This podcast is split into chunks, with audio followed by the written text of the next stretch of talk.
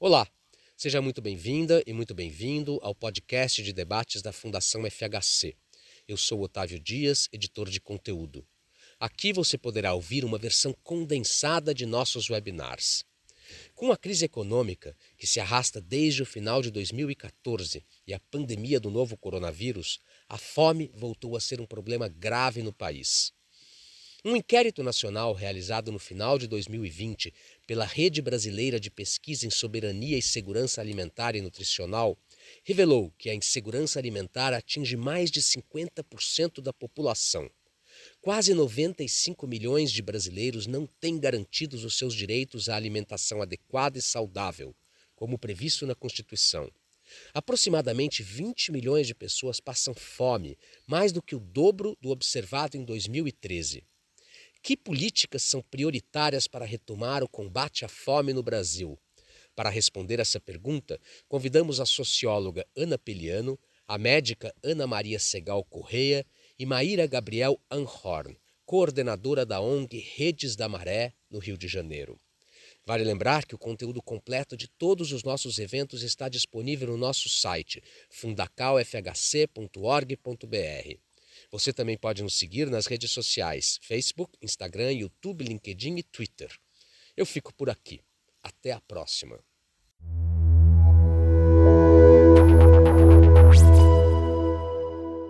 Assim, um resumo que eu vou apresentar aqui dos acontecimentos no campo do combate à fome, ele se refere às políticas nacionais de alimentação e nutrição, e não abrange, portanto, a atuação dos diversos entes da federação e nem da sociedade.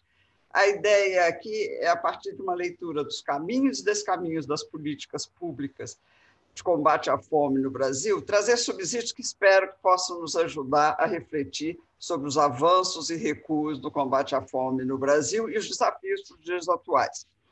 Eu costumo, o próximo slide, eu costumo contar essa história da política de alimentação como se fosse uma peça de teatro em quatro atos. O primeiro dele é o mais extenso e vai da década de 40 até meados da década de 70. E é onde se encontram os primórdios da política de alimentação no Brasil. É importante dizer, o próximo slide, que a ciência da nutrição é muito recente, ela tem origem no início dos anos 20, mas no Brasil ela entrou na agenda política a partir da década de 30, com os primeiros inquéritos sobre condições da classe operária, realizados na cidade de Recife, coordenado pelo Josué de Castro, em 32, e depois um em São Paulo e outro no Rio de Janeiro. E foi com base nesses inquéritos que se estabeleceu a ração essencial, que devia ser, ou seja, uma cesta básica de alimentos, cujo custo de aquisição devia ser um dos itens a serem cobertos pela política de salário mínimo, pelo salário mínimo instituído em 1940. Nascia ali as relações se estabelecia entre alimentação e renda e não por acaso foi no âmbito do Ministério do Trabalho, na época Indústria e Comércio, que se lançaram as bases da política de alimentação e nutrição no país. Ainda em 1940 foi criado o Serviço de Alimentação da Previdência Social, idealizado por Josué de Castro e que tinha como objetivo melhorar as condições de alimentação do trabalhador e, consequentemente, sua resistência orgânica, isso é aspas, e capacidade de trabalho, mediante a progressiva racionalização de seus hábitos alimentares. Portanto, era ali dirigida aos trabalhadores, na esteira das políticas trabalhistas de Vargas, que lançaram os primeiros programas de alimentação e nutrição no Brasil, muitos deles vigentes até os dias atuais. Por exemplo, no SAPS, nós temos a criação dos restaurantes populares, o fornecimento de uma refeição matinal para os filhos trabalhadores, que foi o embrião da merenda escolar, um auxílio alimentar durante o período de 30 dias para o trabalhador enfermo, o embrião transformado em auxílio-doença, criação de postos de subsistência para vendas de produtos de primeira necessidade a preço de custos, depois vários programas de abastecimento popular, o serviço de visitação junto às famílias dos trabalhadores e cursos para visitadores auxiliares técnicos de alimentação. Depois nós temos os agentes comunitários de saúde.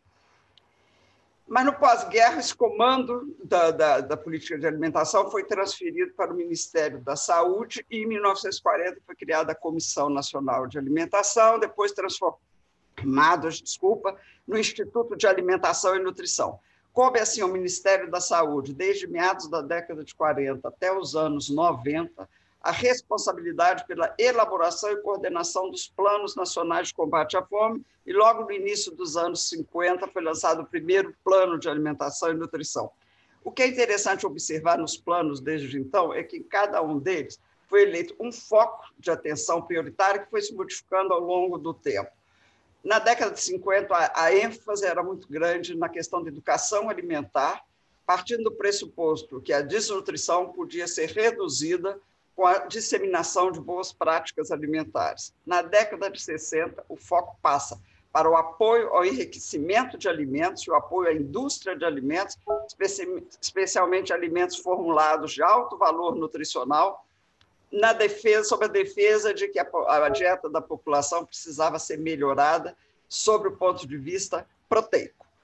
Essa, essa visão permaneceu até meados da década de 70, quando houve uma reviravolta no foco dos programas de alimentação, e eu passo para o segundo ato. Pode passar para o próximo. Do meados dos anos 70 até a década de 80, que a gente resumir, a gente pode dizer assim: o que foi bom não funcionou e o que foi, funcionou não foi bom. Vamos dizer por quê.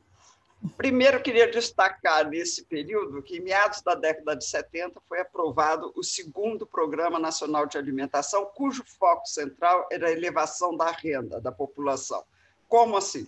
A ideia era ampliar os programas de distribuição de alimentos no âmbito do governo federal, do governo, criar um grande mercado institucional de alimentos que fosse capaz de se direcionar para a agricultura familiar e elevar a produtividade e a renda dos produtores familiares de alimentos básicos. Em vez de enriquecer a o alimento, era enriquecer a população, especialmente no meio rural. Os programas de distribuição de alimentos eram vistos como emergenciais e transitórios, enquanto não se conseguia melhoria da renda da população como um todo. E nós estamos nisso até hoje, no emergencial e transitório. Mas como uma, assim, uma sistemática bastante inovadora, o programa sofreu sérias resistências no governo, e tanto o programa da merenda escolar do MEC, um programa da extinta LBA para o grupo materno-infantil, continuaram distribuindo alimentos formulados. Só o Ministério da Saúde adotou essa, a proposta do PRONAN de distribuir alimentos básicos, realizar programas de aquisição em áreas rurais de alimentos, programas de abastecimento em periferias urbanas, mas nem o INAM, nem o Ministério da Saúde nunca tiveram recursos suficientes, nem força política para coordenar e implementar um programa em larga escala. Portanto, o programa não alcançou seus objetivos. Ainda na década de 80, com a democratização do país, nós temos um avanço em termos de abertura de espaço de participação da sociedade. Ainda em 1985, no primeiro ano da nova República, a CONAB lançou um grande debate popular sobre o abastecimento, chamado Dia D do Abastecimento, que ele reuniu cerca de 30 mil participantes de quase 3 mil organizações comunitárias para debater a questão do abastecimento alimentar. E na pauta de reivindicações que foram encaminhadas a Brasília, se destacava a participação da população na formulação e controle das políticas públicas. Temos que lembrar que saímos de uma ditadura onde essa participação não existia nascia ali o embrião das conferências nacionais de segurança alimentar e nutricional, e no ano seguinte foi a primeira Conferência Nacional de Alimentação e Nutrição. Ainda na década de 80, nós tivemos o reconhecimento do direito constitucional, que foi inserida na Constituição de 88, o direito ao programa da merenda escolar, quer dizer, que deixava de ser uma opção de governantes, passava a ser uma obrigação legal. Portanto, nós tivemos avanço no desenho dos programas, na abertura de espaço para participação, no marco legal. Mas o que funcionou mesmo nesse período com grande prioridade foi o programa do leite, lançado pelo governo Sarney, que consistia na distribuição de tickets para aquisição de 15, de 30 litros de, eh, por mês de, de leite no comércio local. E esse programa era totalmente contrário a tudo que se recomendava, os, os, os especialistas recomendavam na época. Ele era totalmente centralizado do governo federal diretamente para as associações comunitárias, clientelista, dissociado de qualquer ação de saúde, educação, apoio à produção de alimentos, e se superpunha aos outros programas sem nenhuma integração. Assim, vamos para o próximo slide. Nós chegamos no final dos anos 80 que o governo federal operava 12 programas de alimentação e nutrição. Os recursos, na época, tinham sido ampliados, atingiram aí um bilhão de dólares, mas não foram acompanhados de nenhuma racionalização em termos da intervenção estatal. E com isso nós chegamos ao terceiro ato. Pode passar? Se o segundo ato foi marcado por contradições, o terceiro ato foi por reviravoltas. No início da década de 90, se fosse um teatro e abrisse o palco, o cenário seria de terra arrasada o governo Collor extinguiu quase todos os programas de alimentação, jogou fora a bacia e a criança.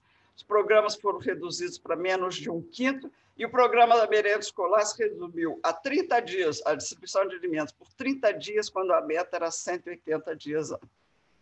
Com o impeachment de Collor, assume o governo Tamar Franco, que dá uma guinada nas, na questão da, do tratamento da questão da fome, e ele já de imediato assume o combate à fome como uma de suas prioridades, cria uma comissão para reestruturar sobre novas bases o programa do leite de Sarney, que havia sido extinto, e, numa articulação com a frente dos prefeitos, iniciar a descentralização da merenda escolar. Interessante que, nesse mesmo período, no âmbito da sociedade, o movimento pela ética da política elegia o combate à fome e à miséria como bandeira de mobilização. E o governo paralelo do PT lançava um plano, uma política nacional de segurança alimentar. E sem entrar em detalhes como essas forças se uniram, governo, Movimento pela Ética e governo paralelo do PT, elas se reuniram e a primeira iniciativa foi a elaboração do mapa da fome pelo IPEA, no qual se identificava que 32 milhões de brasileiros não tinham renda para garantir uma alimentação adequada de posse dessa informação, uma informação simples, 32 milhões passam fome, que foi uma mensagem muito fácil de ser entendida pela população, foi lançado o debate nacional e houve uma mobilização, parte dela, ou grande parte dela, liberada pelo liderada pelo sociólogo Herbert Souza, o Betinho, que costumava dizer: esse é um dado de mobilização, uma informação para mexer com o país. E foi o que aconteceu, e muitos mais velhos se lembram da ação da cidadania contra a fome e a miséria e o movimento desencadeado na sociedade. Do lado do governo, o presidente Tamar Franco, de posse do mapa da fome, criou uma comissão para estabelecer um plano de combate à fome e que levasse em consideração as propostas do PT, governo paralelo, as propostas do movimento pela ética e incluísse ações de todos os ministérios que deviam desenvolver algum tipo de atividade de combate à fome. Então, foi elaborado o Plano Nacional, cujos princípios básicos eram a solidariedade, parceria e descentralização. Como espaço de articulação entre governo e sociedade, foi criado o CONSEA, que era um conselho que reunia ministros de estados e representantes da sociedade civil, 21 personalidades que se distinguiam em diferentes setores da sociedade civil e inaugurava-se ali uma forma uma nova forma de participação da sociedade na condução das políticas públicas. Em 95, assume o governo Fernando Henrique, dá uma virada nessa questão, novamente uma virada, e o Comunidade Solidária, lançado como um compromisso de campanha, a prioridade maior era o combate à, à, à pobreza. A fome entrava no leque de problemas que afetavam a pobreza. Assim, na estratégia do Comunidade Solidária, na parte das políticas governamentais, foram inseridas todas as prioridades estabelecidas pelo Conselho, mas foi ampliado o leque de programas prioritários nessa estratégia. Pegamos os programas mais direcionados para as populações mais pobres, na área da saúde, da educação, da geração de renda, da moradia, do desenvolvimento rural, e o objetivo era fazer uma integração, promover uma convergência dessa ação, especialmente desses diversos programas, especialmente nos municípios mais pobres do país. E aí nós vamos para o próximo slide, que mostra que, como resultado dessa estratégia, uma, avaliação realizada pelo IBAM, PIPE e PNUD mostrou que nos municípios mais pobres atendidos pela comunidade solidária, houve avanços importantes, sobretudo na integração entre as ações de saúde, alimentação e educação e, como decorrência, uma queda de 68% nos óbitos de crianças menores de 5 anos por deficiências nutricionais entre 94 e 97. Entre 1990 e 99, cerca de 18,3 milhões de brasileiros saíram da condição de extrema pobreza ou de pobreza. Mas o que muitos estudos da época revelam e enfatizam que o maior programa de combate à fome e de combate à pobreza no período foi da estabilização monetária, meados da década de 90, que nos comprovava a tese de que a melhoria, o combate à fome passa pela melhoria da renda e ela passa pelas políticas do campo econômico.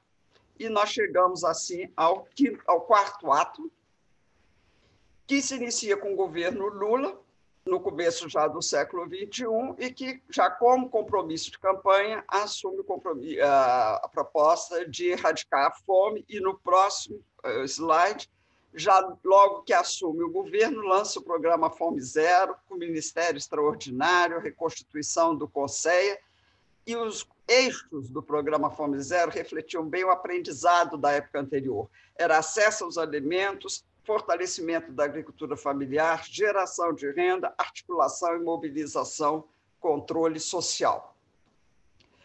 Importante frisar nessa época que foram retomados e ampliados vários programas que fazem parte reconhecidamente importantes para uma política de segurança alimentar.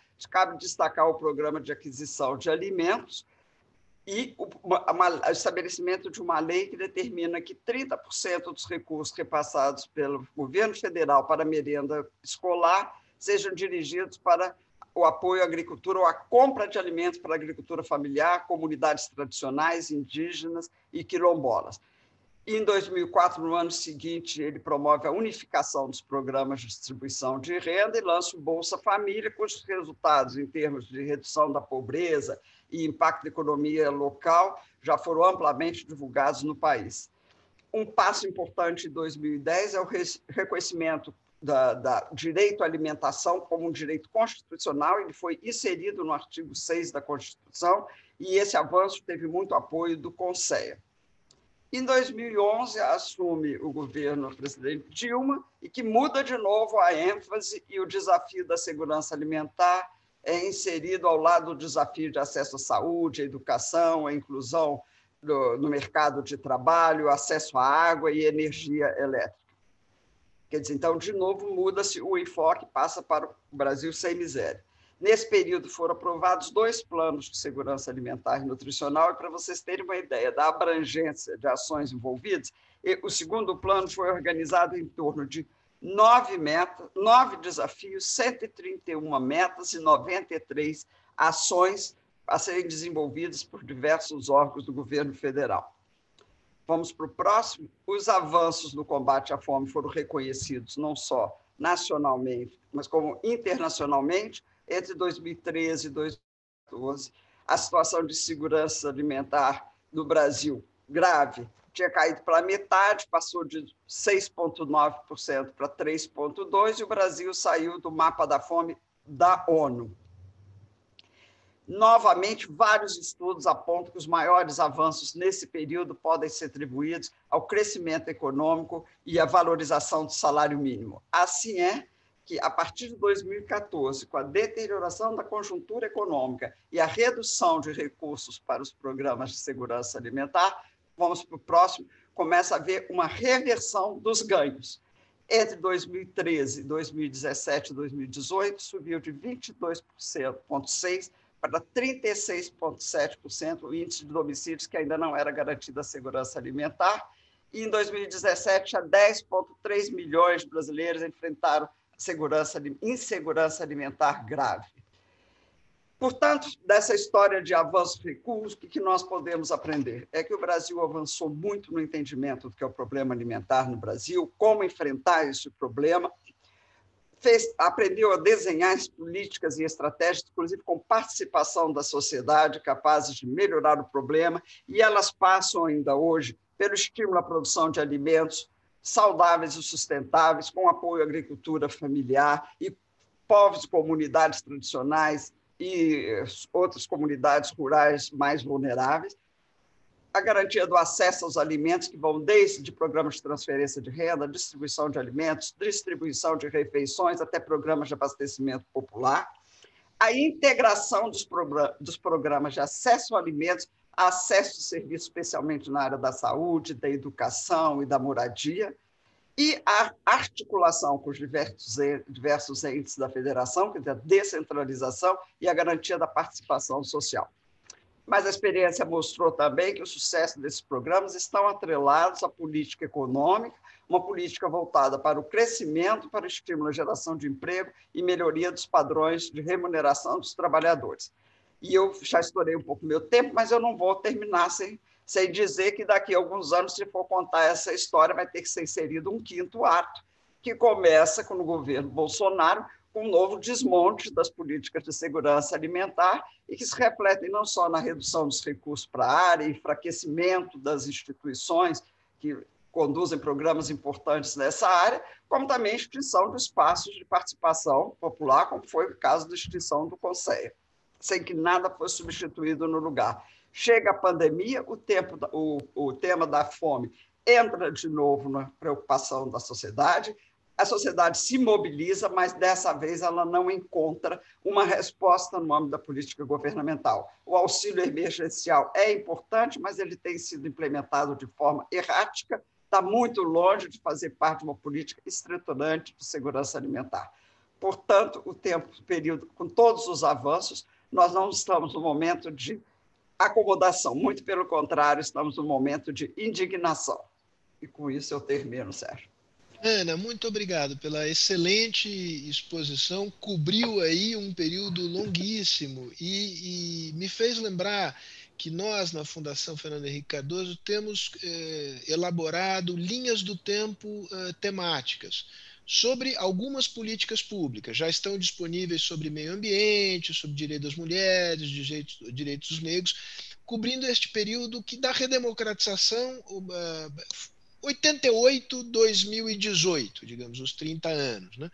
E eles, é, é curioso observar esse, esse padrão em que, a despeito de mudanças de governo uh, a partir uh, de meados dos anos 90, há uma grande continuidade de política na linha de políticas públicas até o ano de 2018, 2019. Maiores comentários são desnecessários. E eu acho que você nos deu assim praticamente o prato feito para fazer a linha do tempo das políticas de segurança, de segurança alimentar. Sobre isso a gente fala depois.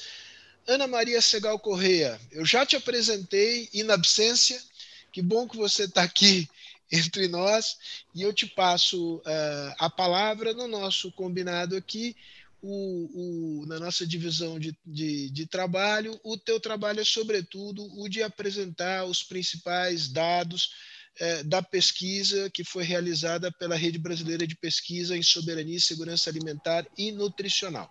A palavra é tua, Ana. Desculpe a entrada atrasada, mas eu moro quase na roça e a internet não estava bem. Tive que fazer uns arranjos aqui.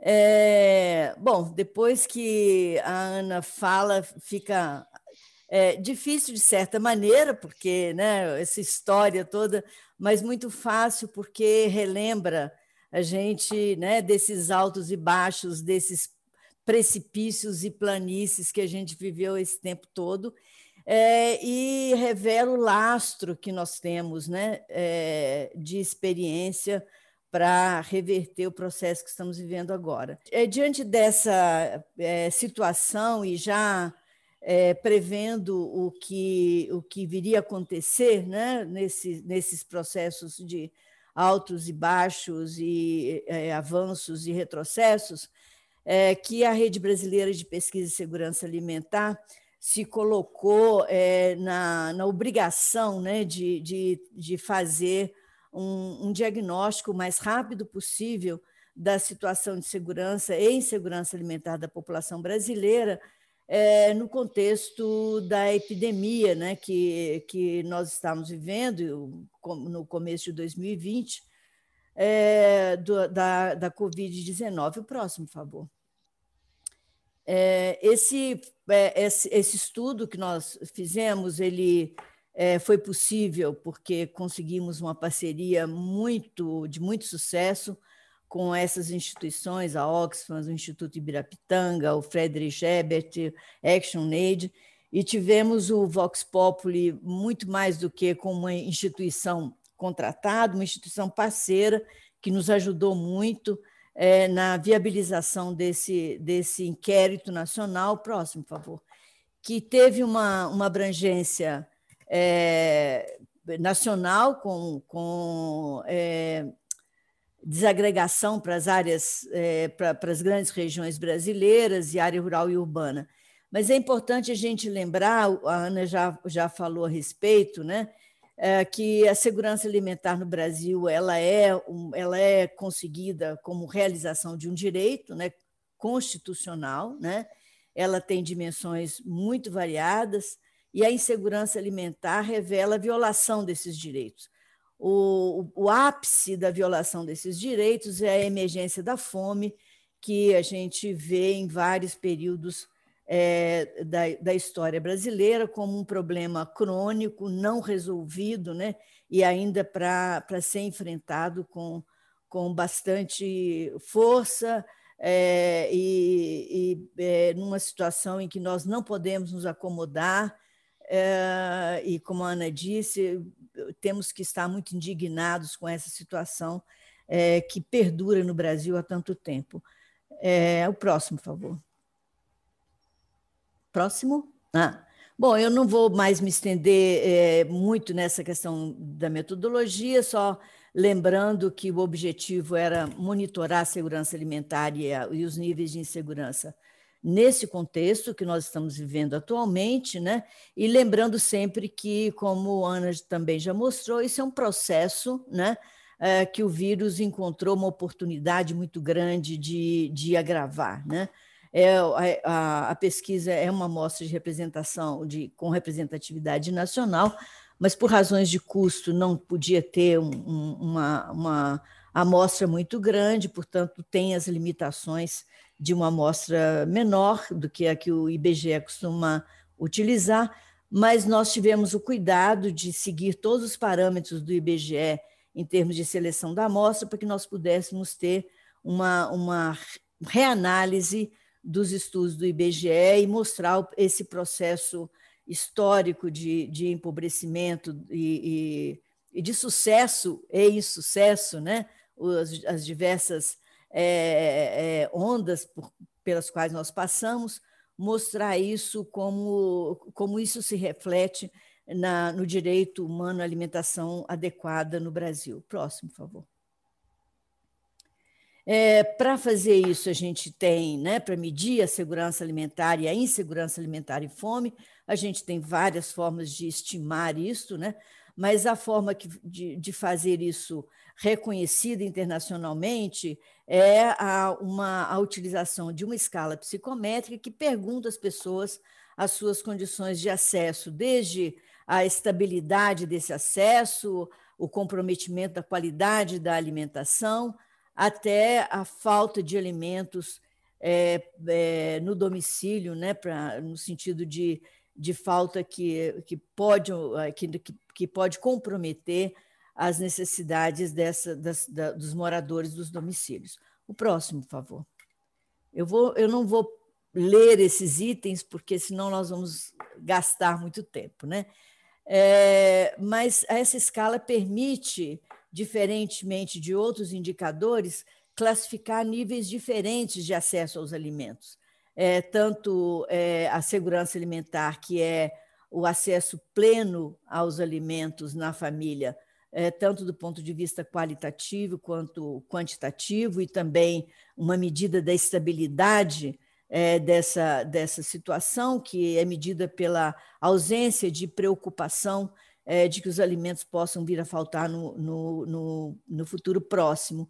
A insegurança alimentar, é, que é um, uma, uma situação em que a família começa a desenvolver estratégias para manter a quantidade de alimentos na família, quando os recursos começam a ficar mais escassos, né? e, portanto, uma, o, o que é afetado né, nesse nível é a, a, a, qualidade da alimentação. Né? A, aqui a gente vê é, nessa figura, né?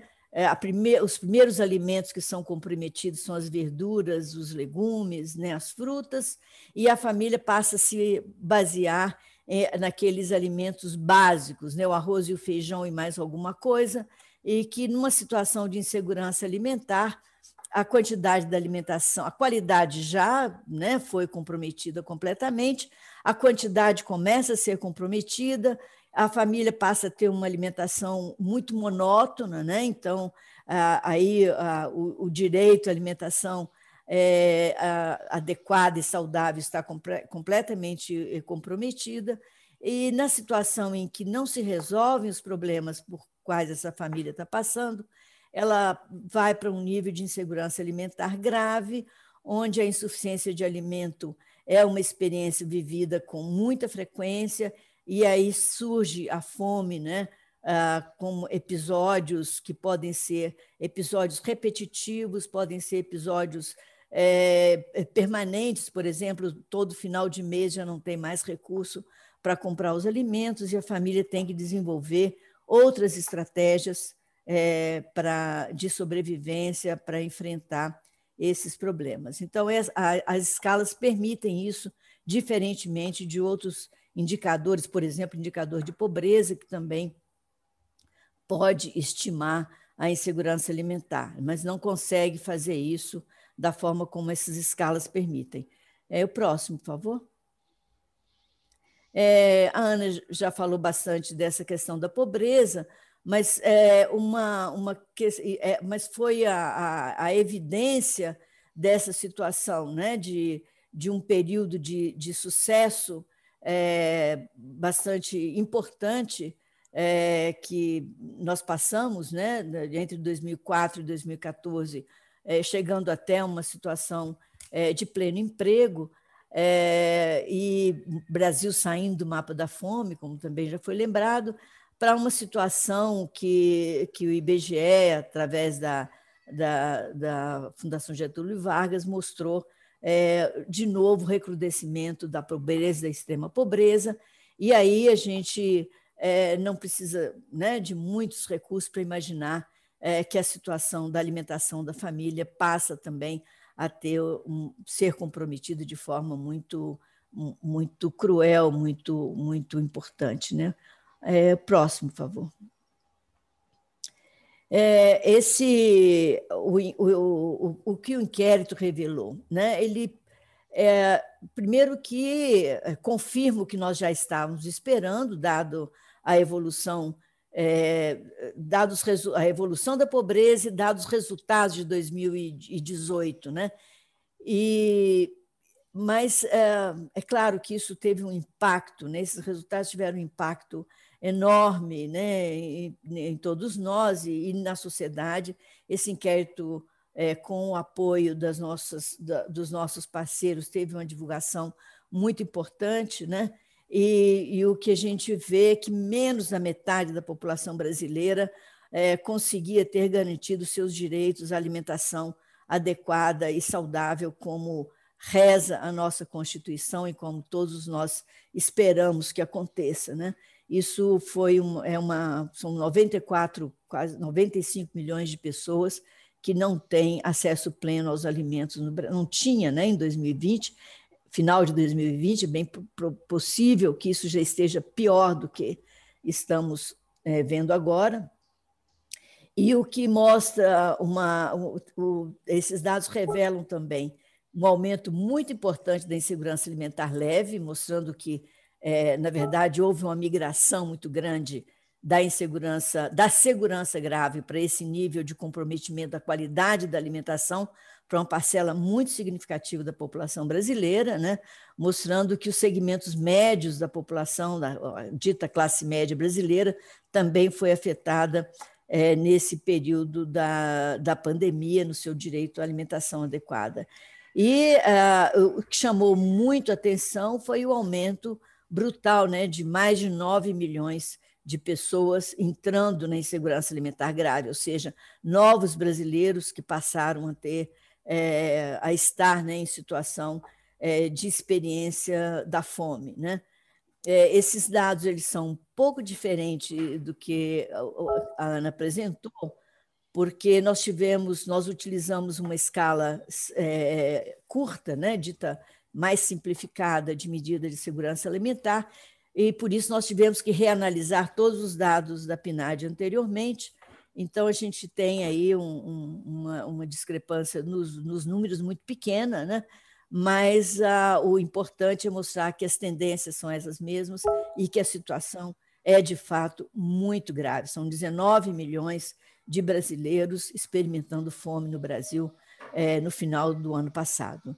A gente é, chega né, a, uma situação é, que provavelmente está agravada, porque no meio né, dessa, dessa pandemia é, surge a fome, que agrava a pandemia, inclusive. Né? A gente sabe que são os mais pobres que estão morrendo mais, é, as pessoas das periferias, população negra. Né? Então, a gente está vivendo é, uma situação muito grave, que, junto com esse processo de empobrecimento da população dos últimos anos, a gente ainda tem a um, um, a um vírus oportunista para piorar essa situação. O próximo, por favor.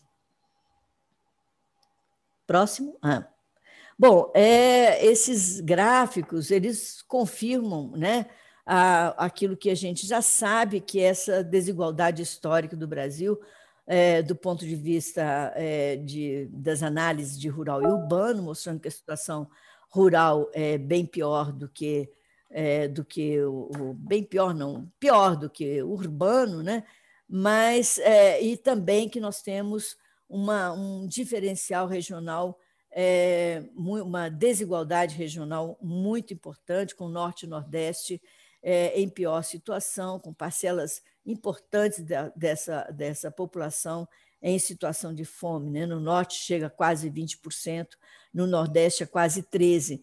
É bom a gente lembrar que no período é, das políticas públicas da última década, né, de promoção da segurança alimentar e combate à fome, a, o Nordeste foi a região brasileira que melhor se desenvolveu é, e, e, e, melhor cumpriu né, as metas de redução é, da fome no Brasil. Então, tem uma certa resiliência ainda é, nessa região. Então, a, a, a insegurança alimentar grave é, está um pouco abaixo da, da região norte, mas os números são, até, são aterradores, né, ou são horríveis, né, são muito preocupantes. Né? O Nordeste, que tem é, um terço, ou, ou me, na verdade, mais, né, é, de, menos de, da população do Sul e Sudeste, em números absolutos, tem o mesmo número de pessoas é, experimentando é, fome no Brasil. Né? São 7,7 milhões é, de brasileiros morando nessa região é, em situação de fome. É praticamente a mesma, o mesmo número, desculpe, que é verificado no, no Sul e Sudeste, com a população muito maior. Né? O próximo, por favor. É, a gente é, tem né, a, a, a, o grande determinante né, da, da, da condição ou de, da capacidade de acesso das famílias aos, aos alimentos acaba sendo é, a, a, renda familiar. Né? Você, mesmo em áreas urbanas, onde há áreas rurais, onde há produção de alimentos, quando não tem possibilidade de, de produzir, mas tem recursos, as famílias não passam é, necessidades alimentares, né, como eles costumam dizer. E, a, e o que a gente vê nesses, nesse gráfico é isso, né? Até um quarto de salário mínimo per capita, a situação é extremamente grave, né? A gente não, tem abaixo de 15% as famílias que têm capacidade de acesso pleno aos alimentos, e a gente está com mais de, de quase 50% em situação de deficiência quantitativa de alimentos, ou seja, insegurança moderada ou grave, com 23% de insegurança alimentar grave. É, é, bom lembrar que isso é, é, praticamente o mesmo que o IBGE encontrava em 2004. Né? Bom, à medida que sobe o salário, sobe a renda das famílias, né? essa situação vai, vai se adequando melhor, né? vai ficando melhor, né? E, e é muito importante a gente é, é, observar que quando chega a, de um salário mínimo ou mais, desaparece insegurança alimentar moderada ou grave.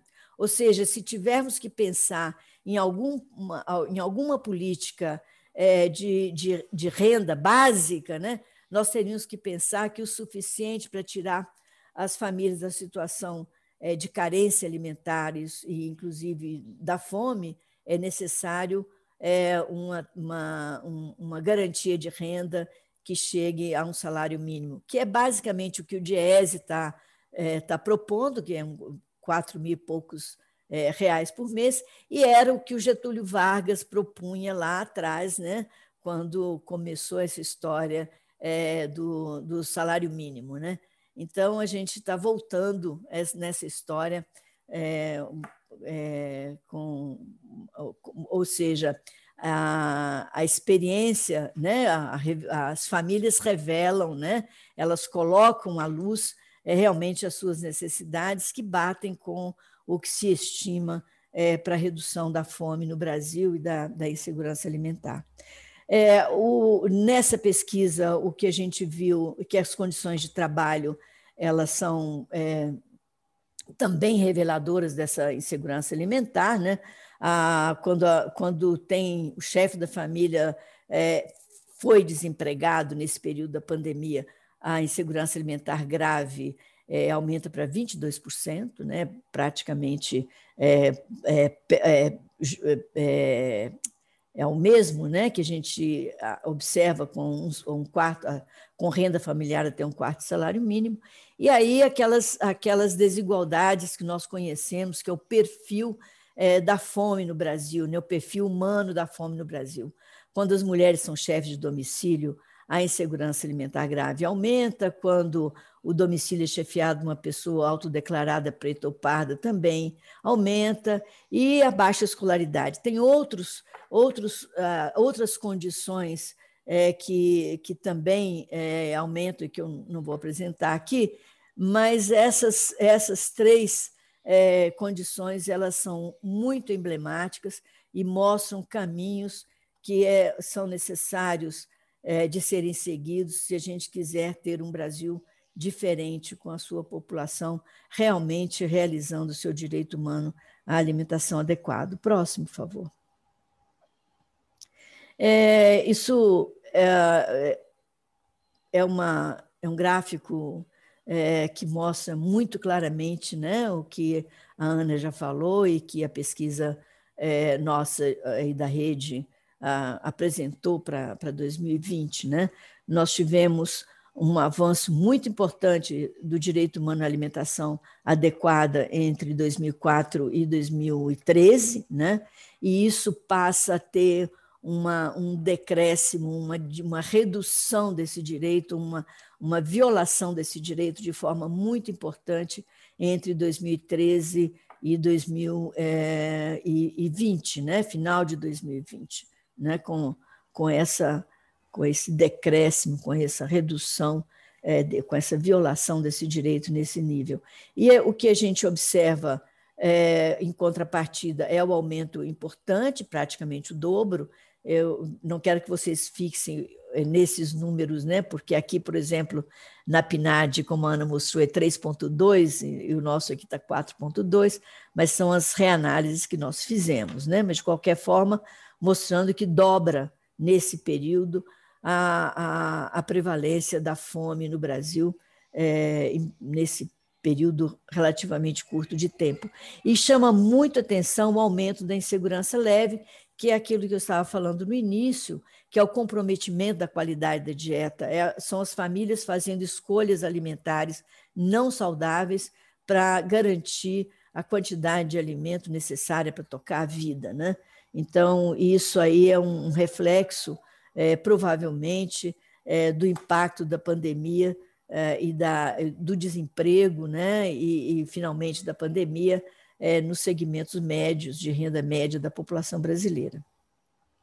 O próximo. Ana, vou te pedir para ir concluindo que. É, já está passando, né? Em, já estamos em 21 minutos. Nossa! Então, só isso aqui, só para dizer para vocês, né, que é, a pandemia resultou é, em desemprego, em redução de renda, em endividamento das famílias, né, em cortes em despesas essenciais, provavelmente na alimentação, mostrando que isso impacta em segurança alimentar, né? recrudesce a fome nessas condições é, que a gente já vem falando. O próximo, por favor. É, auxílio emergencial, ele provavelmente, nessa época que foi feita a pesquisa, que é final de 2020, ele já tinha sido reduzido à metade, né? e o que mostra que as pessoas que receberam o auxílio emergencial provavelmente eram as pessoas realmente que mais necessitavam, mas que, infelizmente, ele não era suficiente é, naquele valor para tirar as pessoas da situação de insegurança alimentar moderada ou grave. Né? A gente está vivendo agora uma situação é, um pouco pior, porque o, o auxílio emergencial é, ainda não está é, sendo recebido completamente, ainda em valor é, equivalente à metade da metade do que nós tínhamos em 2020. Né? O próximo, por favor, e aí eu vou, eu vou encerrar. É isso aí, a área rural, mostrando que também houve redução é, de, de preço da, da, da, produção rural, né? e isso impacta na, na segurança alimentar, isso provavelmente, é, provavelmente não, a gente tem esses dados, né? É, está relacionado a, a a, a dificuldade de comercialização dos produtos por causa da pandemia. O próximo, por favor. E aí as, as, nossas conclusões finais, né, que não pode deixar de, de a gente é, dizer que né, a, a pandemia ela vem agravar uma situação que já vinha é, em deterioração é, desde final do, do de, desde 2014, como a Ana falou, né? e a gente tem a, a pandemia como uma catástrofe social é, mais do que uma catástrofe apenas sanitária. Né? É, ligado a isso, a gente tem que dizer, eu quero reforçar o que a, o que a Ana disse, que é a, a questão de uma, uma gestão dessas, dessas, desses problemas, né? tanto das políticas de geração de emprego e renda, nesse período todo, é, de 2014 para cá, quanto também uma gestão é, é, irresponsável, é, cruel, né, é, sem empatia nenhuma com a situação da população brasileira é, da, da, da, pandemia. Né? Nós temos que. Isso tudo tem que ser revisto rapidamente, né? a população não. A, a tendência é, é a piora, e nós temos que reforçar o debate né, democrático, recompor os canais de, de participação social, fortalecer as, as entidades e as, e, e as organizações da sociedade civil, que, mais do que o governo, têm enfrentado esse problema. Nós viemos aqui do panorama histórico, fizemos um mergulho na situação presente e agora o, o, Zoom vai se aproximar ainda mais da realidade com, com a Maíra, porque a Maíra vai falar de uma comunidade específica. Né? Como é que o tema da, da insegurança alimentar afetou a comunidade da Maré? Salvo engano, são é, cento e tantas mil pessoas morando na, na comunidade da Maré. Aquilo é um mundo, é um mundo vivo, é um mundo que sofreu essa consequência, mas também reagiu uh, face uh, à pandemia. Eu sei que a Maíra quer mostrar um vídeo para a gente antes de fazer a intervenção dela. Então, Maíra, você me diga se é isso mesmo. A gente roda primeiro o filme e depois você engata a segunda marcha aí. A ação do dia 28 de março na Maré foi muito importante, pois a partir do nosso banco de dados realizado no ano passado, foi possível fazer um diagnóstico e um mapeamento das famílias de maior vulnerabilidade na Maré. Então criamos alguns critérios estabelecidos para que essas famílias tivessem a segurança alimentar garantida. Então, a partir dos critérios crianças fora da escola, mães chefes de família, idosos que não recebem nenhum tipo de benefício, nós conseguimos alcançar essas famílias nesse momento e dar para elas a garantia da segurança alimentar. Então, para nós foi muito importante alcançar essas 500 famílias na maré. Então, foi uma ação de muito trabalho, não só do trabalho de campo, mas também um trabalho a partir desse mapeamento para garantir o direito da alimentação a essas famílias. A gente sabe que é, tem famílias que não têm telefone, não têm nenhum meio de comunicação, não estão nos é, cadastros para receber benefícios do governo. São essas famílias que nós queremos atingir aqui nas 16 favelas da Maré. São essas famílias que a gente precisa cobrar uma política pública que realmente é, dê conta de trabalhar a segurança alimentar. Trabalhava em casa de família, só que devido à pandemia isso tudo ficou muito difícil. Eu tenho duas crianças na escola, que o meu terceiro filho já terminou os estudos, ele fez 20 anos. Então essa cesta está me ajudando muito devido a eu não ter direito ao Bolsa Família, essa cesta que está me ajudando no momento dessa pandemia. Eu acho que tem um tema importante aí que a gente precisa trazer para as nossas pautas, para as nossas agendas, uma organização como a Rede da Maré que nunca trabalhou esse tema. A Rede da Maré, dentro desse novo momento da campanha, vai atuar em três grandes frentes: segurança alimentar, educação e saúde, dando continuidade ao Conexão Saúde, testagem, telemedicina e isolamento seguro e também captando recurso para que a gente consiga apoiar as unidades de saúde com equipamentos de proteção individual e assim garantindo que o atendimento nas unidades de saúde esteja protegendo os profissionais e a população. Por isso é importante os nossos patrocinadores continuarem doando, porque realmente ainda tem muitos moradores precisando. O número do Covid só vem aumentando. Essa ajuda é muito boa para os moradores aqui na Maré.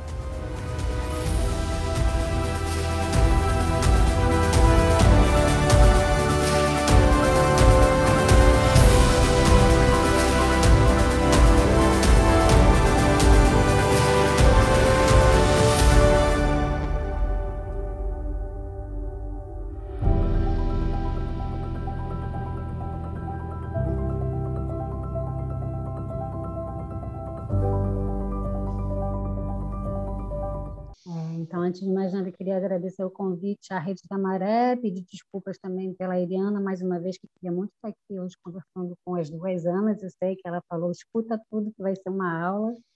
É, queria agradecer às duas amas pelas apresentações. É, vou me apresentar rapidamente para contextualizar minha fala.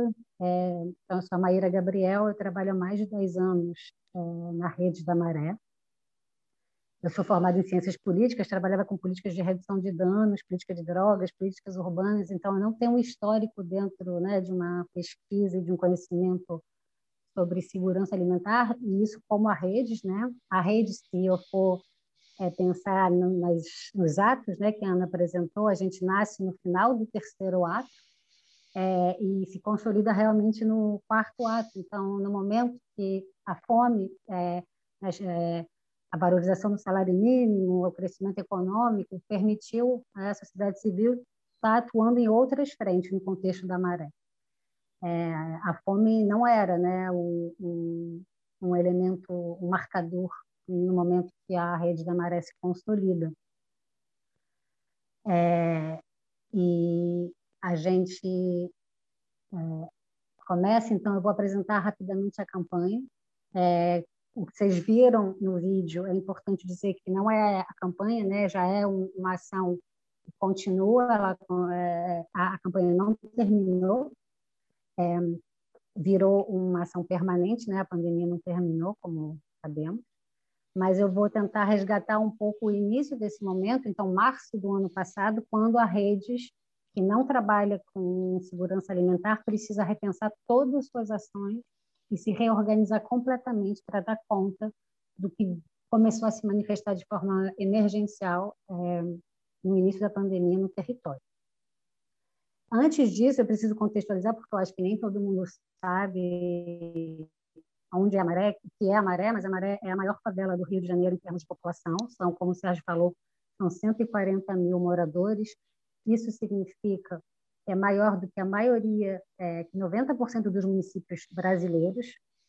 É, é, um, é, uma favela, então, historicamente, né, é, é um espaço de classes populares, é, com muito trabalho informal, é, e com uma série de violações a acessos à saúde, à educação e é, várias violações de direito. E como a Ana Segal bem lembrou, é, fome é, e segurança alimentar é uma violação de direito. E a gente não vinha né, trabalhando essa violação de direito de forma é, que não era uma pauta, não era uma agenda da rede, mas em março do ano passado, quando começam né, a, a, a, a, se falar da pandemia, a gente tem que lembrar que agora, né, tudo um ano depois, as coisas parecem mais compreensíveis, mais palpáveis, mas lá em março de 2020 a gente aí não sabia muito bem assim, é, nem o que era, nem o que fazer. A gente se reuniu e a gente começou a, a, né, a escutar, né? a gente tem um, um, trabalho de diálogo permanente com o território, é, e o que vinha de forma muito, né, emergiu de forma rápida e muito intensa era as pessoas estão sentindo fome, as pessoas estão perdendo o trabalho, né? então como as duas falas anteriores lembraram muito essa relação, essa correlação entre renda e fome. Então, o que a gente é, viu muito rapidamente eram muitas pessoas perdendo suas rendas, com medo de perder sua renda e é, começando a pedir comida, o que a gente nunca tinha é, experimentado né, em 20 anos de atuação no território. Rapidamente, a gente mobilizou todos os nossos parceiros e mais, são mais de 150 parceiros institucionais que a gente mobilizou em torno dessa campanha. A gente conseguiu é, arrecadar 15 milhões de reais. É, então, os parceiros que já apoiavam a rede e uma série de novos parceiros né, que se mobilizaram no, no, no Brasil naquele, nesse momento. E aí é importante realmente lembrar que a gente não teve respaldo de nenhuma esfera do poder público, então foi uma campanha realizada a partir da iniciativa privada e das iniciativas comunitárias de doações privadas de pessoas físicas. E isso é muito simbólico de que, em que momento a gente está né, em termos de, é, de política pública é, no Brasil. E aí a gente é, começou a falar, então tá, a gente tem que distribuir cesta é, para as pessoas, comida para as pessoas que estão passando fome, como é que a gente vai fazer isso? Então, é importante entender que a gente é uma organização que tem 20 anos de atuação, é, e tem uma metodologia, assim, consolidada, que é, é, é a gente é referência, para quem não conhece a gente, em vários campos, em termos de atuação da sociedade civil, principalmente no campo da segurança pública, a gente atendia, a gente tinha 30 projetos, a gente atendia é, umas 4 mil pessoas por ano. Então, a gente é uma organização da sociedade civil com um trabalho assim histórico é, de combate à desigualdade e à injustiça social no Brasil. Só que a gente não tinha nenhuma expertise e nenhuma, é, nenhuma experiência é, em distribuir cestas básicas para moradores da Maré. Então, a gente primeiro precisou é, saber como é que a gente vai, para quem a gente vai doar cestas, né? Então, assim, com, com teve toda um, uma discussão no início, eu lembro, de como é que a gente vai identificar e como é que a gente vai selecionar, priorizar as famílias. É, a gente partiu do censo da Maré, que a gente realizou em 2013, onde ali apontavam já mais 6 mil famílias em extrema pobreza, e a gente pensou, bom, a gente vai partir com um número base de, precisamos atingir 6 mil pessoas, mas como identificar essas 6 mil pessoas? A gente pensou em algum momento rapidamente abrir um canal WhatsApp para que as pessoas pudessem se inscrever. E aí, em menos de 15 dias, a gente recebeu 70 mil mensagens. Isso é importante falar, porque era um canal de WhatsApp que era a equipe social, né, é, respondia, e em 15 dias a gente recebeu 70 mil mensagens de mais de 25 mil famílias, né, domicílio. É a metade dos domicílios é, da Maré pedindo é, desesperadamente uma cesta básica. Então, acho que essa dimensão é importante. A gente estava fazendo isso manualmente. É, a gente realmente ficou desesperado e a gente teve que repensar completamente a nossa escala de atuação. Então, desde então, a gente né, é, desenvolveu um banco de dados, uma plataforma, um atendimento online. A gente teve uma parceria é, para desenvolver um sistema Tá tudo assim, a gente fez um salto tecnológico impressionante, mas começa ali onde a gente tem que identificar as famílias com maior demanda e o que é uma família com maior demanda, né? E de forma emergencial muito rápido. É, então, assim, toda a organização se reorganizou em torno dessa demanda. E aí a gente conseguiu hoje, e aí a gente fez entrevistas por telefone, busca ativa, visitas domiciliares. Sim, a gente, uma equipe social foi contratada, a gente mobilizou os, os como a gente se chama na rede. é, em novas funções para poder realmente fazer uma força-tarefa, para a gente ter certeza que a gente estava é, alcançando as pessoas com maior, é, é, maior insegurança alimentar naquele momento. E aí a gente tem, eu vou compartilhar com vocês, porque eu acho que ressoa muito com os dados da pesquisa a nível nacional da ANA, é, né, se a gente for pensar em, em termos maré, 9% das pessoas né, com, com uma insegurança alimentar grave, a gente está falando de umas 14 mil pessoas, e é mais ou menos com esse número, né, um pouco mais é, que a gente trabalha. A gente tem o perfil das famílias que foram entrevistadas, então não é o, o grupo total, mas são 12 mil entrevistas que foram realizadas. Qual é o perfil é, das pessoas com é, em extrema vulnerabilidade na insegurança alimentar. 80% são mulheres, é, são famílias é, né, chefes de domicílio. 70% se declara parda e preta. É uma população relativamente jovem, né? mais de 60% tem menos de 50 anos, a, a, a maioria está lá entre 30 e 39 anos. Qual é o perfil de renda? Isso é assustador. 12% não tem renda nenhuma. 33% tem até 260 reais por membro da família, né, per capita. E 34% entre 260 e 520 reais. É, isso quer dizer que 80% dessas, né, desse grupo tem menos que um salário mínimo, sabendo que uma cesta básica estava em torno né, de 200 reais, é, mais ou menos. Então, a gente conseguiu alcançar, é, ao longo desses seis meses da campanha, que foi março e outubro, lembrando, a campanha não terminou, mas foi aquele momento assim de estruturação e consolidação, esses dados que eu estou compartilhando com vocês é desse momento, 17 mil famílias receberam durante pelo menos três cestas é, durante esse período, com esse perfil. E a gente teve que estabelecer uma série de critérios que a nossa demanda foi maior do que o que a gente conseguiu, de fato, né, distribuir.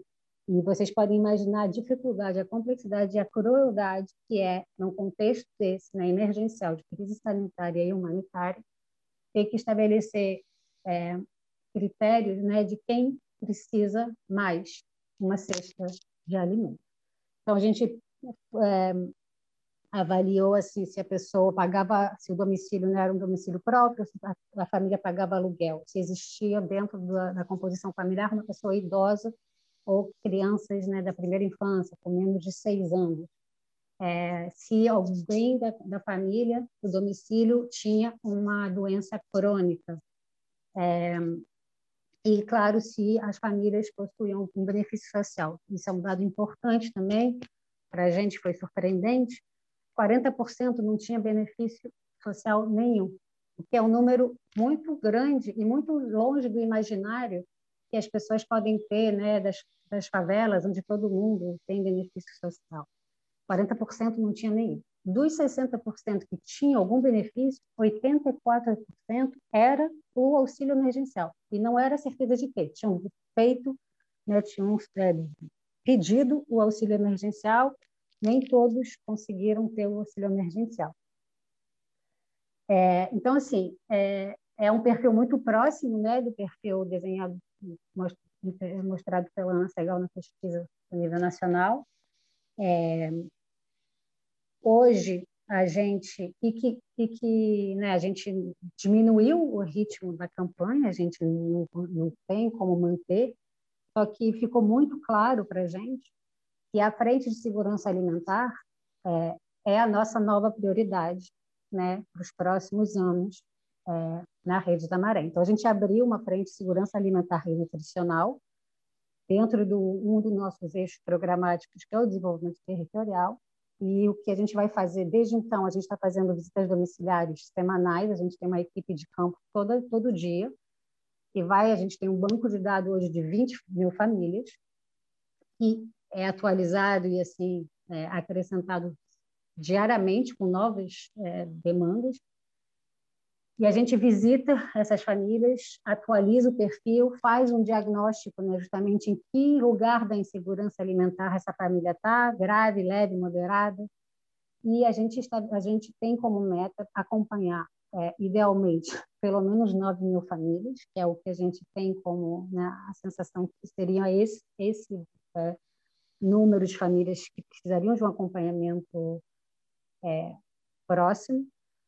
Mas, num primeiro momento, a gente vai estabelecer uma meta de 2 mil famílias, que se vão ser acompanhadas de forma integral é, educação, saúde, é, geração de renda, segurança alimentar, entendendo que tudo isso né, são famílias que estão, né, negligenciadas por uma série de, viola, de violações de direito.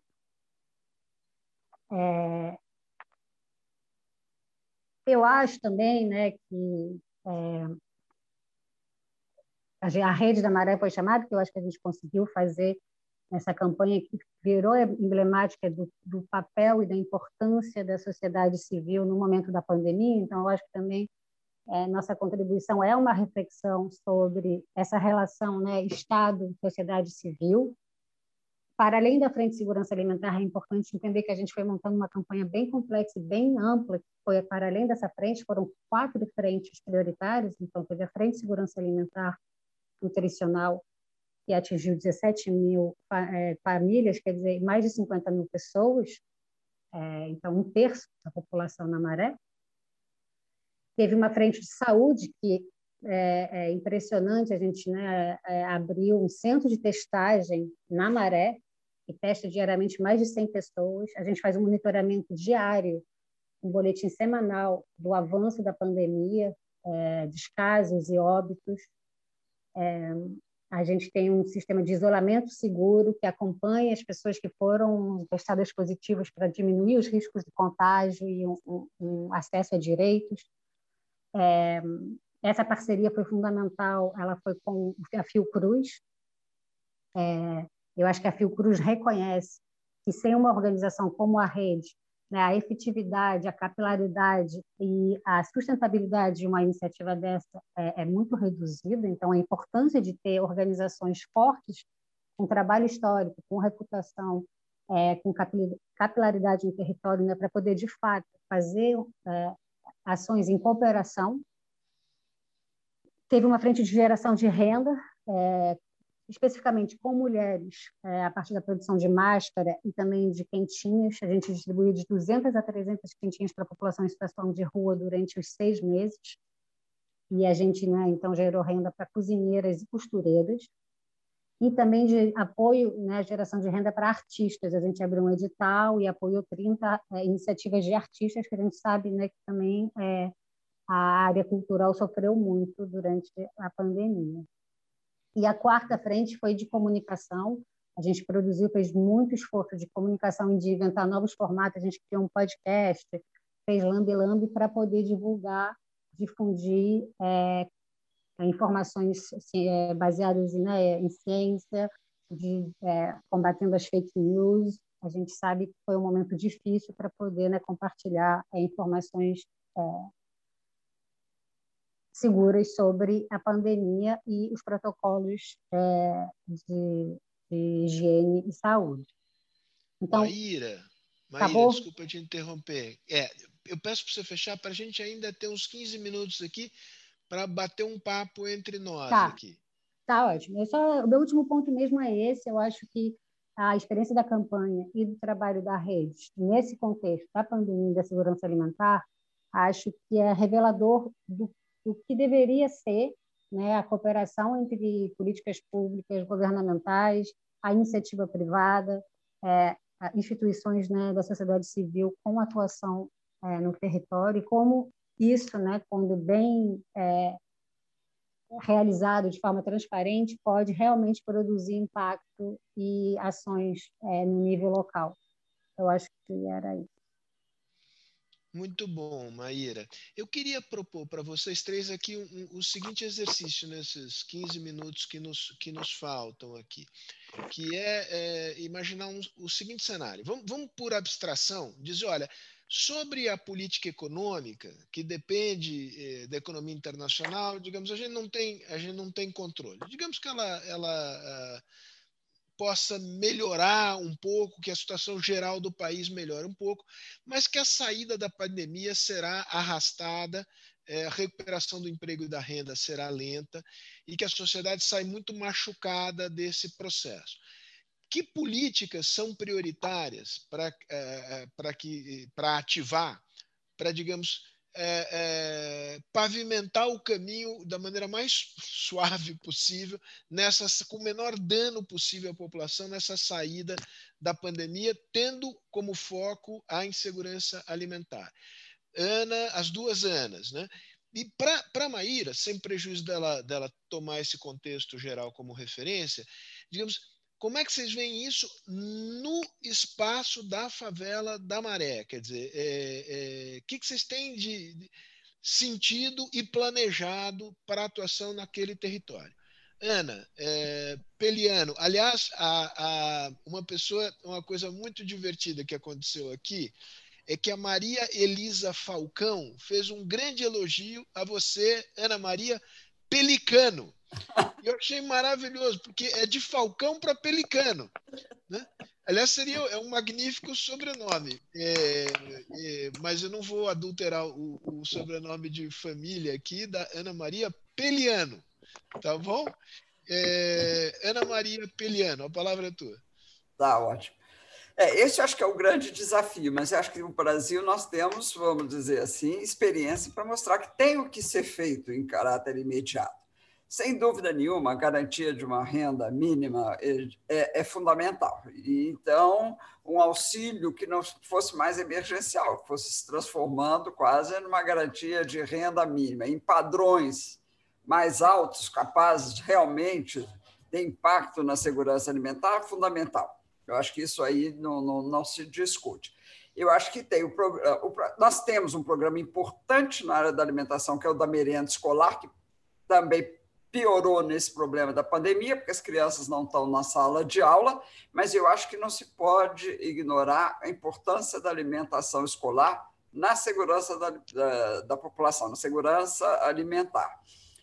Temos que pensar em programas de geração de rendas locais, que eles sempre têm impactos mais reduzidos, mas foi aí o caso de fabricar quentinha, que a Maíra falou, de fazer máscara, esses programas locais de desenvolvimento que ajudam a melhorar a renda, programas que ajudam a melhorar a articulação e a mobilização da sociedade local, das comunidades locais, para que elas identifiquem soluções locais. Nós vamos ter que incentivar soluções locais e que a solidariedade, a parceria, a descentralização são fundamentais, Maíra falou, tem que envolver governo, sociedade, organizações não governamentais, empresas privadas, quer dizer, tem que ter essa mobilização em busca de soluções locais.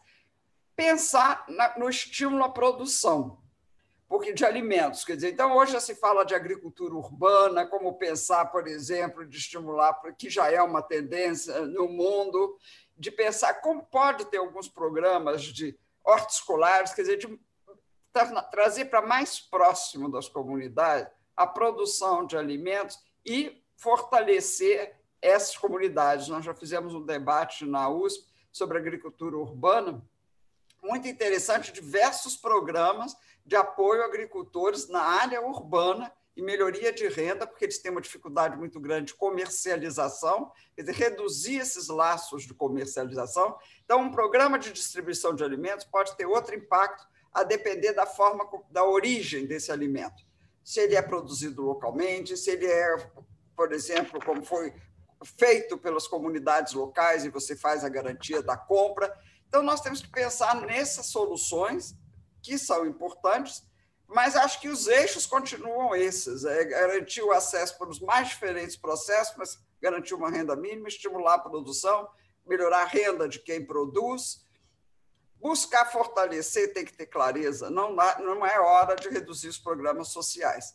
É fundamental a questão, e hoje se torna fundamental a questão da educação alimentar, porque a Ana Segal mostrou a elevação muito grande da insegurança leve. E o que ela diz da insegurança leve é que piora muito o padrão de alimentação da população. Alimentos mais baratos, de alto valor calórico, que acaba gerando obesidade, que é um outro um problema na área da nutrição, que então o Brasil hoje vai conviver com desnutrição e obesidade, todos dois no campo da, das comunidades mais pobres. Então, hoje, a educação alimentar, dizer, difundir padrões, aproveitamento de alimentos, dizer, uma série de, de, de ações nessa área. Mas eu hoje acredito muito que, além de uma sinalização do governo federal de que isso é uma prioridade, de defender políticas públicas nessa área, eu acho que a mobilização da sociedade, a descentralização e as parcerias são fundamentais. Então, acho que nós temos grandes receitas, mas é muito importante encontrar as receitas locais, porque no Brasil nós temos é, situações muito distintas nas diferentes regiões e diferentes portes de município. Muito Isso bom, é muito... Ana. Em matéria de política social, eu diria que você não é um pelicano, você é uma águia. Ana Maria Segal, você escolhe um pássaro para você, Ana, e, e, e, dá, dá a sua opinião sobre essa questão. O que fazer? Quem sabe um bem TV, né? Para ver melhor as coisas, né? Tá tudo aí, né? Uh, tudo visível, tudo transparente e nenhuma medida é tomada, pelo contrário, né? nós estamos vivendo a antipolítica social. Né? Então, é, é uma situação muito grave. Eu acho que eu assino embaixo o que a, o que a Ana falou, eu acho que o principal é, uma, é, é a gente avançar rapidamente para a garantia de uma renda básica, né?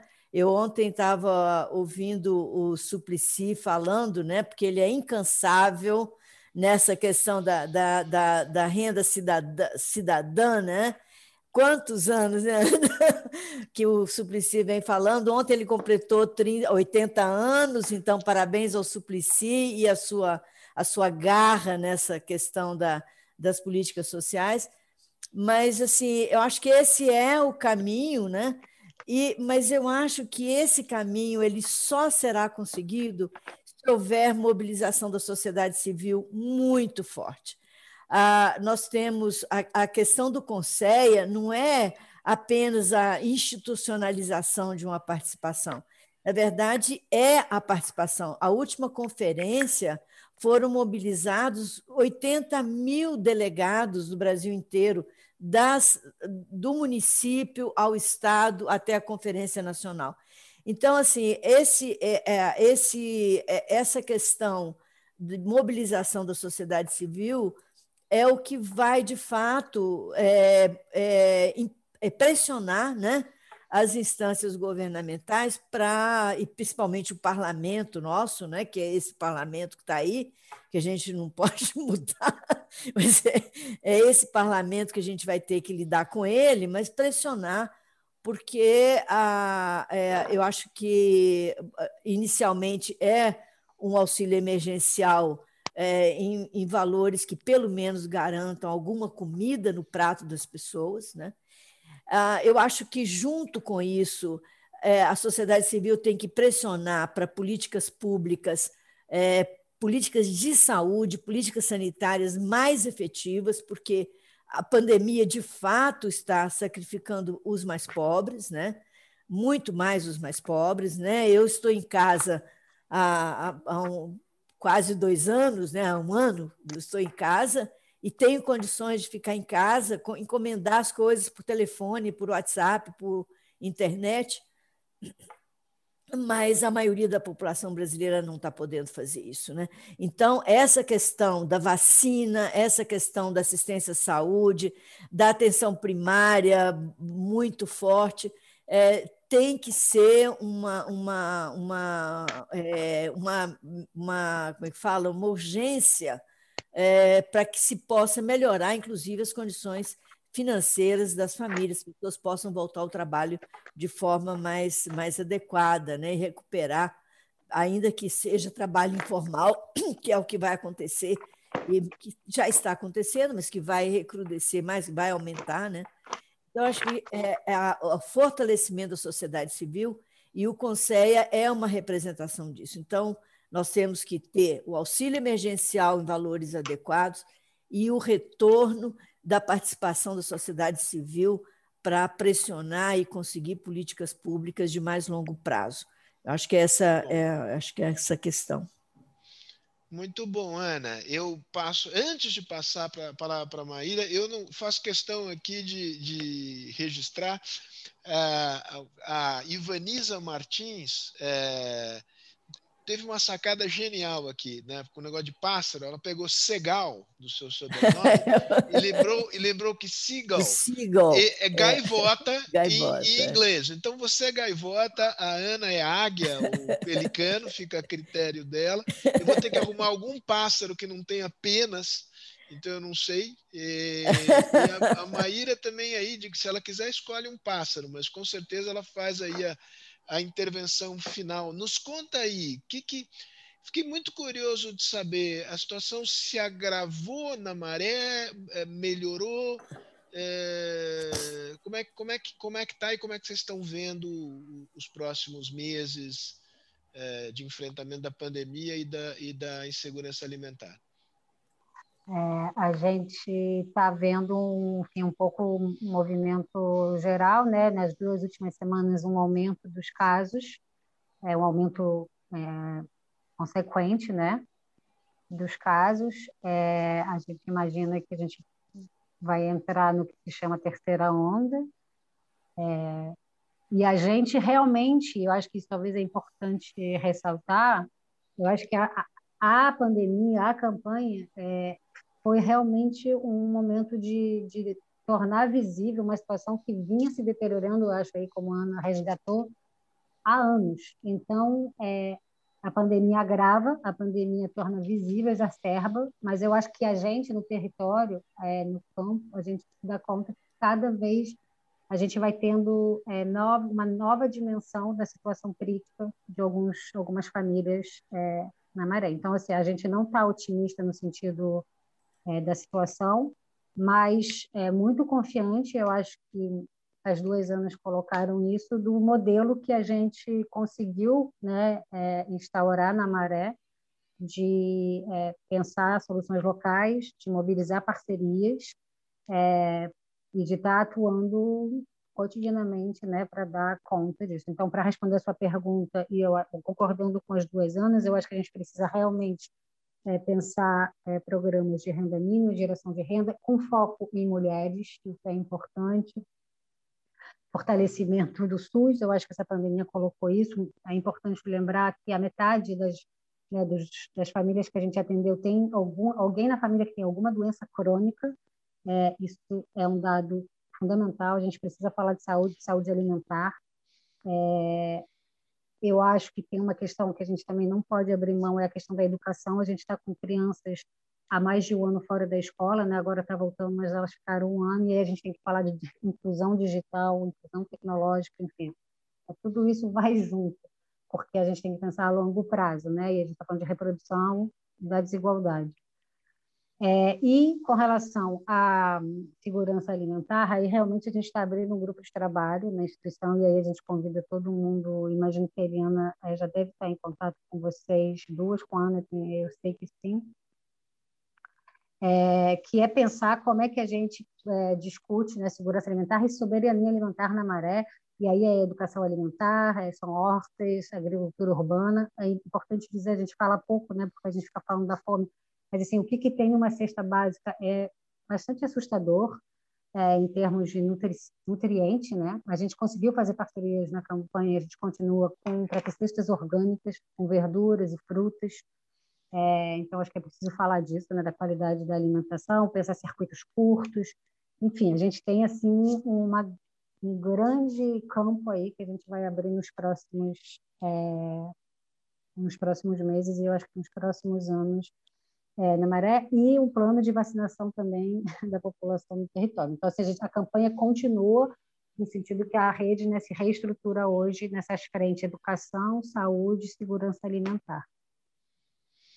Muito bom. E doem, doem uh, eh, para várias uh, organizações sérias. Uma delas, certamente, é a rede a rede da Maré, a gente fez uma contribuição institucional, Fundação para a Rede da Maré, fizemos mais de uma vez, pessoalmente também, enfim, é, é, não é a única, mas é uma das uma das instituições muito sérias, bem estruturadas, faz um trabalho extraordinário.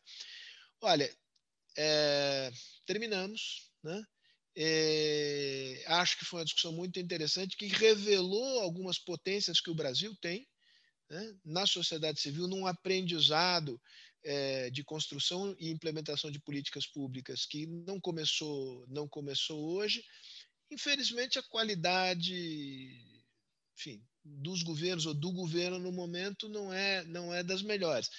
Basta lembrar a, a, fase, a frase infeliz, mais uma das pérolas do ministro uh, Paulo Guedes, que parece ter um, um, repertório infindável de preciosidades, segundo o qual uh, o problema do Brasil é que o prato da classe média é muito grande, que se a classe média comesse de maneira mais frugal, sobraria mais alimentos para os mais pobres. Com essa qualidade de explicação do, programa, do problema, é difícil imaginar. Hum. Como dizia o Barão de Itararé, de onde menos se espera é que não vem é nada é que mesmo. Não é... Né? Mas, enfim, é, Anas, Peliano e Segal, muito obrigado, foi muito bom ouvi-las. Maíra, obrigado, obrigado por ter aceitado em cima da pinta o nosso convite. Manda um grande abraço para a Eliana, estamos aqui na torcida para não ser nada e se for alguma coisa que ela saia dessa logo. E esse é um tema que vai, eu gostaria de dizer aqui para a turma do Ibirapitanga, vamos voltar ao tema. Eu acho que a gente tem que discutir essas duas pontas do tema. Não é só a questão, digamos, quantitativa do alimento, mas qualitativa da alimentação. Porque a, a, essa transição nutricional brasileira, eu me lembro disso no Plano Real, depois também no governo Lula, os pobres ganham renda e o que acontece é que eles aumentam a alimentação, o que é ótimo, a qualidade da alimentação é ruim. Então você convive, você sai, digamos, na melhor das hipóteses, você transita da desnutrição para uma incidência de obesidade com todas as consequências de longo prazo é, para a saúde das pessoas, para a saúde pública, para a produtividade da economia, enfim, e por aí vai.